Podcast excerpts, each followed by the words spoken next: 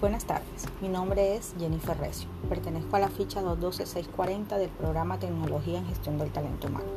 En esta tarde socializaremos el capítulo séptimo, Medidas formativas y sanciones del reglamento del aprendiz, el cual invitamos a consultar y a leer a detalle. Como lo conversaba, este capítulo está conformado por 16 artículos. En esta primera parte del capítulo séptimo hablaré de las medidas formativas, que son aquellas acciones que se aplican al aprendiz SENA cuando se trata de hechos que contraríen en menor grado el orden académico o disciplinario, lleven a su cumplimiento formativo, sin afectar los deberes, derechos y prohibiciones o que se adopta con el fin de prevenir su ocurrencia o con el fin de generar cambios en el desempeño académico o en el comportamiento disciplinario del aprendiz. Estas pueden ser académicas o disciplinarias. Las medidas formativas académicas son medidas adoptadas por el SENA de carácter pedagógico para garantizar el logro de los resultados de aprendizaje. Se adoptan con el fin de prevenir el abandono del proceso formativo y para lograr avances académicos acordes con el desarrollo del programa de formación. Son medidas formativas académicas las siguientes. El llamado de atención verbal académico, el plan de mejoramiento. Las medidas formativas disciplinarias son medidas adoptadas por el SENA de carácter comportamental, actitudinal o social para propiciar en el aprendiz cambios en su conducta. Las medidas formativas disciplinarias son el llamado de atención verbal disciplinario, el plan de mejoramiento disciplinario. De igual manera, encontramos las medidas sancionatorias que son aquellas medidas adoptadas por el SENA ante una falta académica o disciplinaria. Tienen cobertura nacional en la institución y deben ser registradas en el sistema de gestión de la formación. Las sanciones que se impongan al aprendiz deben ser proporcional a la gravedad de la falta. Debemos tener presente que las sanciones que se pueden imponer son de tres tipos. Llamado de atención escrito, condicionamiento de matrícula y cancelación de matrícula.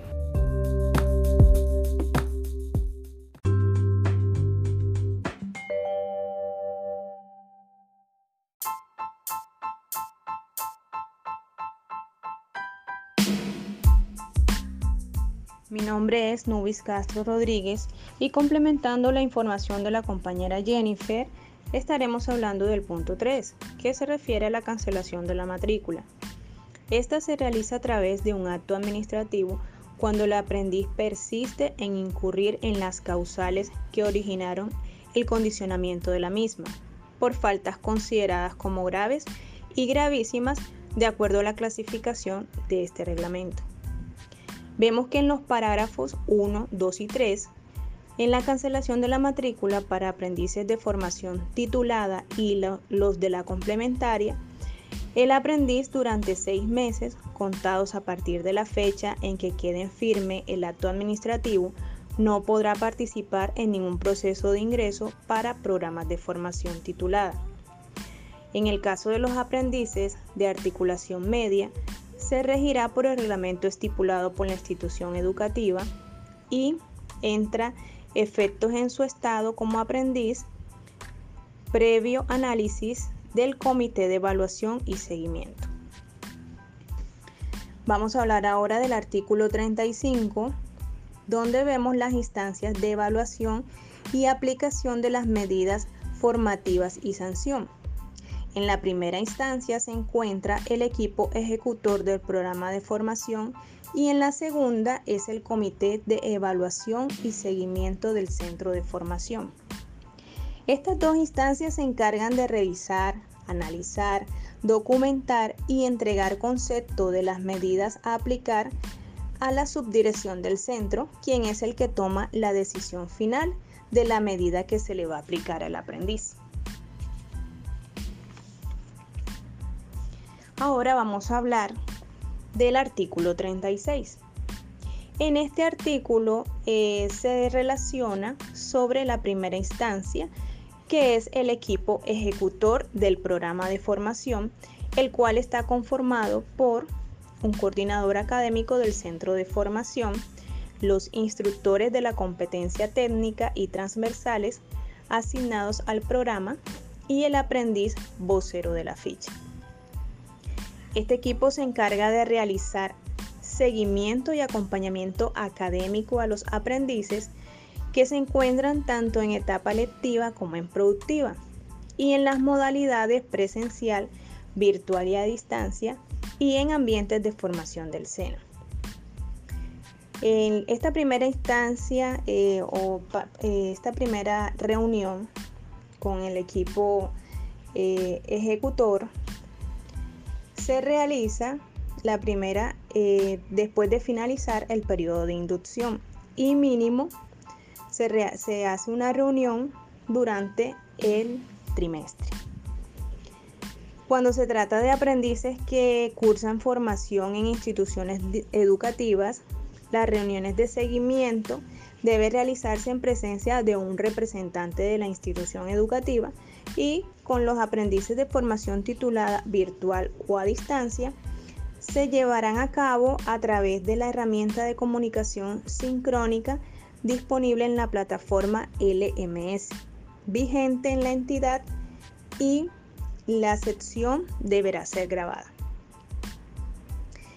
Vamos a hablar ahora del artículo 37 y en este artículo se habla sobre la segunda instancia, que viene siendo el Comité de Evaluación y Seguimiento del Centro de Formación, el cual se encuentra conformado por un instructor del programa de formación, un profesional de bienestar al aprendiz, un representante de los aprendices de la respectiva jornada y modalidad, el coordinador de formación del centro o quien haga sus veces, el coordinador académico, quien es el que cita el comité, el aprendiz vocero del grupo o programa de formación, quien participa con voz pero sin voto.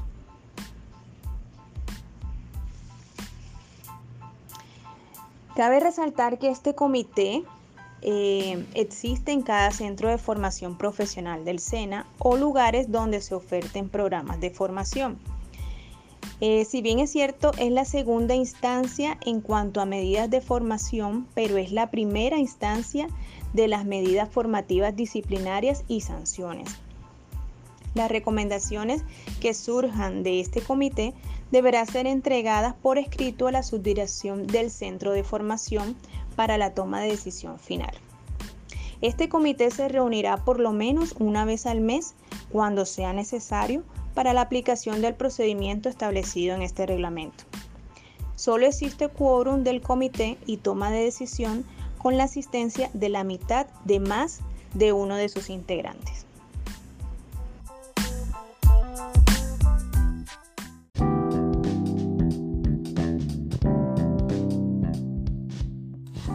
Noches, mi nombre es Marisol Galvi y soy integrante del grupo número 7. Siguiendo con lo dicho anterior mi compañero, sigo con el artículo 38 que habla acerca de los criterios para la aplicación de sanciones.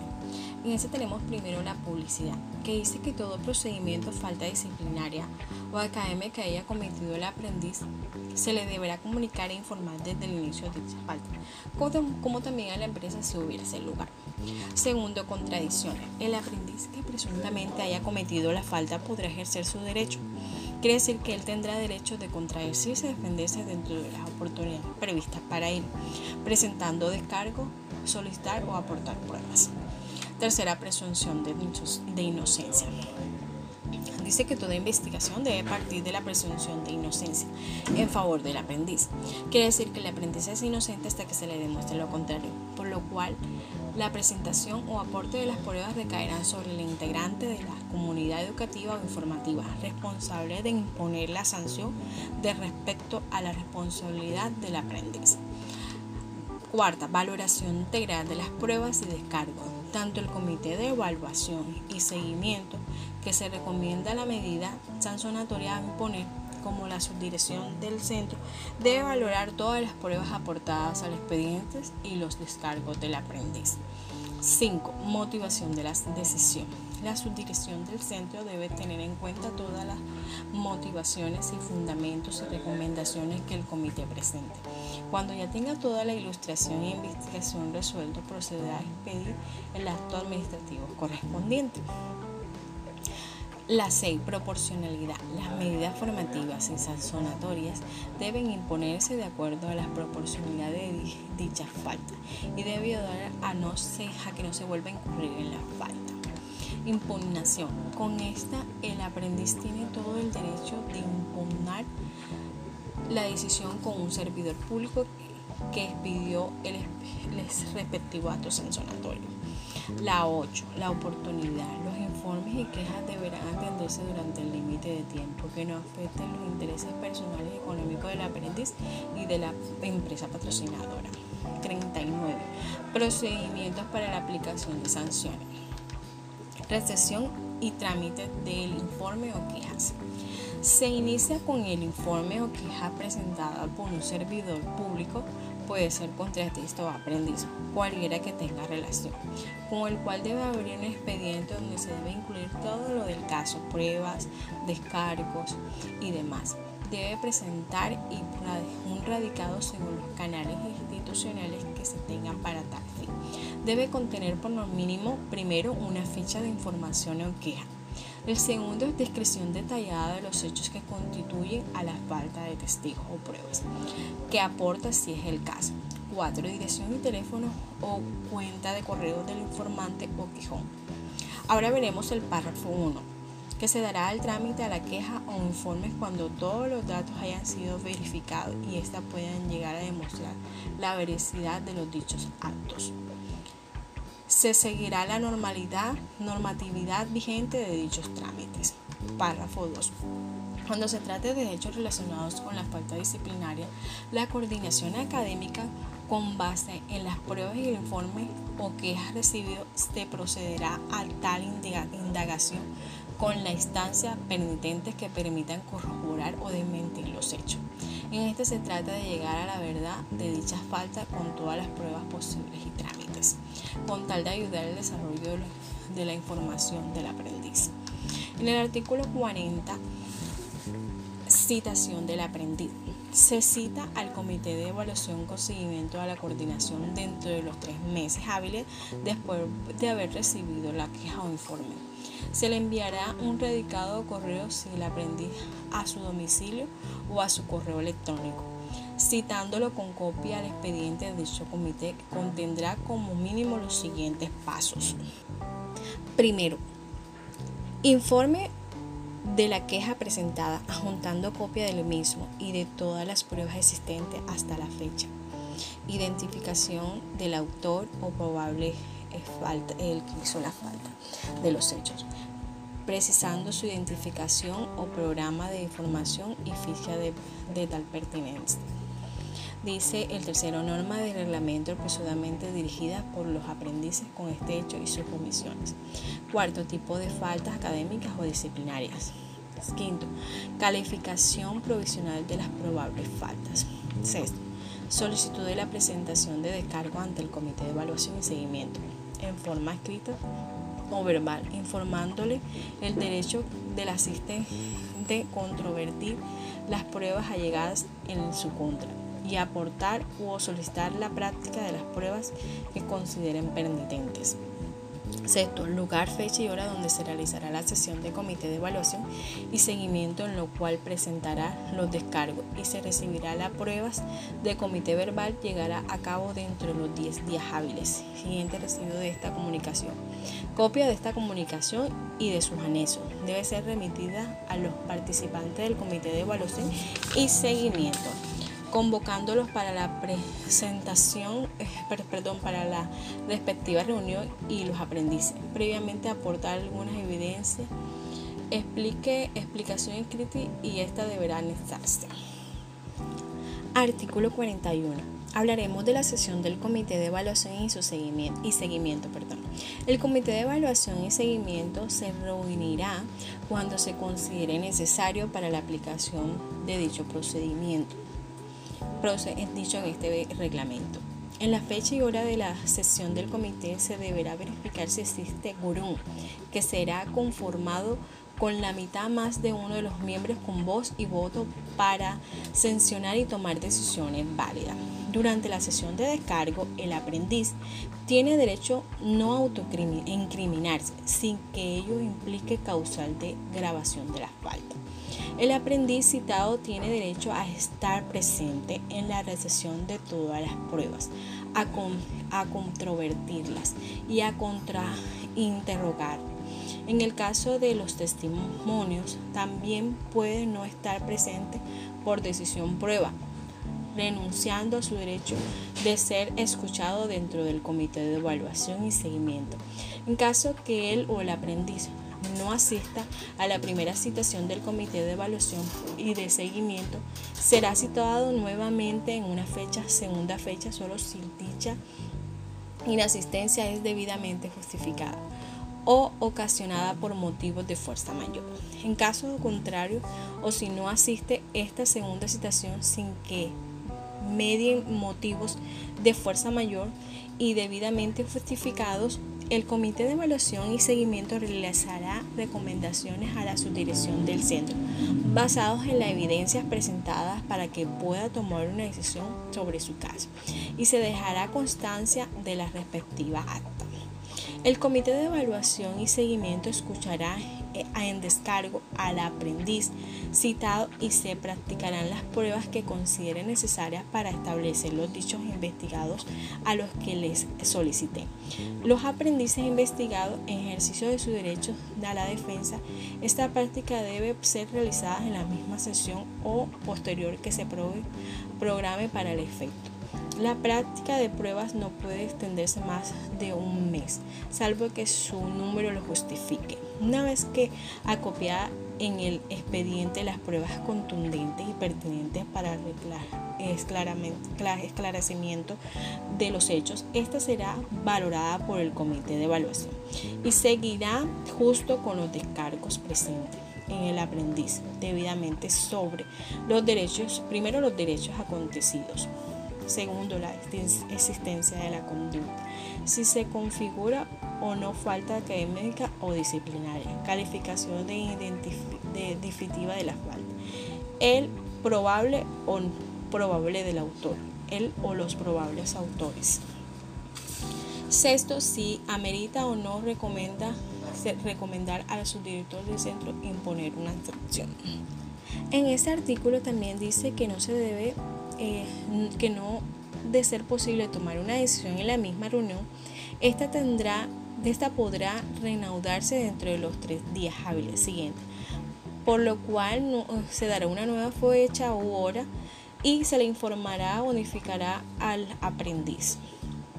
De lo actuando con el Comité de Evaluación y Seguimiento se dará constancia del acta firmada por los miembros de la integra y se deberá constar firmado de aquellos aprendices citados que fueron escuchados.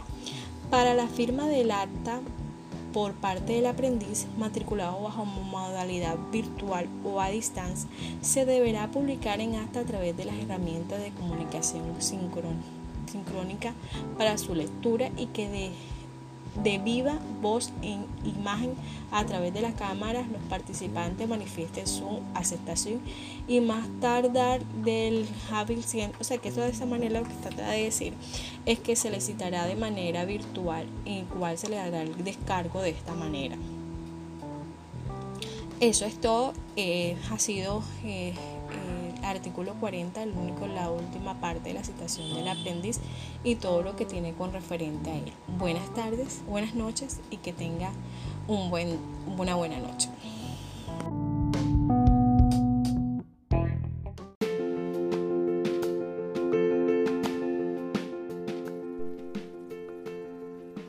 Buenas tardes, mi nombre es Jefferson Gómez y continuaré con la información de mis compañeros. Artículo 42. Acto administrativo sancionatorio. Una vez la subdirección de centro haya recibido el expediente respectivo, si lo considera necesario, podrá solicitar al aprendiz investigado mediante comunicación motivada que dentro de los dos días hábiles siguientes y por escrito amplíen sus descargos sobre sus, sus aspectos puntuales y aporten las pruebas adicionales a que hubiera lugar.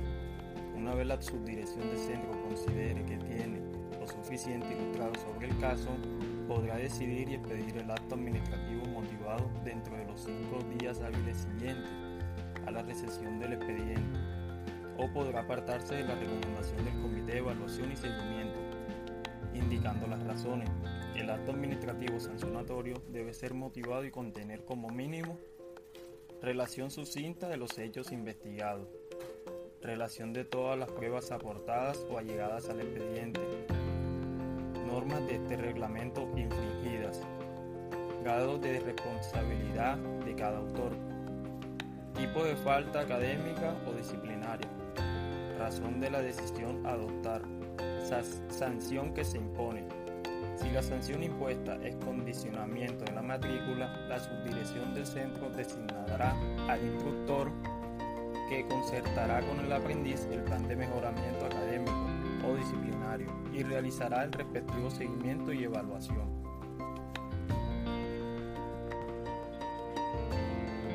Artículo 43. Notificación al aprendiz. Este acto administrativo deberá ser notificado al aprendiz entregándole una copia íntegra, auténtica y gratuita del mismo con anotación de la fecha y hora. Si no fuese posible notificar al aprendiz de forma personal dentro de los cinco días siguientes al envío de la citación, la subdirección del centro procederá a hacerlo por aviso enviado al lugar de domicilio registrado en el sistema de gestión académica. El aviso deberá indicar la fecha del acto que se notifica, la autoridad que lo expidió, los recursos que legalmente proceden, las autoridades ante quienes deben interponerse, los plazos respectivos y la advertencia de que la notificación se considerará surtida al finalizar el día siguiente al de la entrega del aviso en el lugar de, de destino. En caso de que se desconozca el domicilio actual del aprendiz, el aviso se fijará en la página electrónica y un lugar visible del centro de formación o de la institución educativa en convenio. Es, es preferente el correo electrónico institucional y el personal del aprendiz registrado en el sistema de gestión académica para todos los efectos y en especial los previstos en el presente reglamento. Será medio de notificación personal para dar a conocer las decisiones que surjan en desarrollo de un proceso académico o disciplinario, únicamente cuando el aprendiz de manera expresiva y voluntaria lo haya autorizado. Artículo 44. Delegación. Se delega en los subdirectores de centro conocer del recurso de reposición interpuesto por los aprendices contra el acto administrativo que resuelve una situación académica o disciplinaria. Artículo 45. Recurso de reposición. Contra cualquier acto administrativo expedido por la subdirección del centro, a la luz de este reglamento, procede el recurso de reposición que resuelve una situación académica o disciplinaria el cual debe ser presentado por el aprendiz mediante comunicación radicada a la subdirección del centro, de acuerdo con las reglas, procedimiento y términos del capítulo 6, de los recursos del Código de Procedimiento Administrativo y de lo contencioso administrativo, Ley 1437 del 2011. El recurso debe ser resuelto conforme a los trámites y términos previstos por los artículos 79 y 80 de la norma en mención no siendo precedente que el acto administrativo que lo resuelva agrave la sanción inicialmente impuesta. Artículo 46. Firmeza del acto administrativo. Una vez quede firme el acto administrativo, debe registrarse en el sistema de gestión académica a más tardar durante los dos días hábiles siguientes a la fecha de expedición del acto administrativo se informará a las instancias respectivas para que se haga efectiva la pérdida de estímulos e incentivos que en ese momento pudiera estar recibiendo el aprendiz, a la entidad relacionada con su etapa productiva y al área de bienestar en caso de estar recibiendo algún beneficio. El aprendiz debe entregar de inmediato el carnet institucional según los medios dispuestos por la entidad y ponerse a paz y salvo por todo concepto. Bueno compañeros, este es el final y esperamos que todo les haya quedado claro. Hasta luego.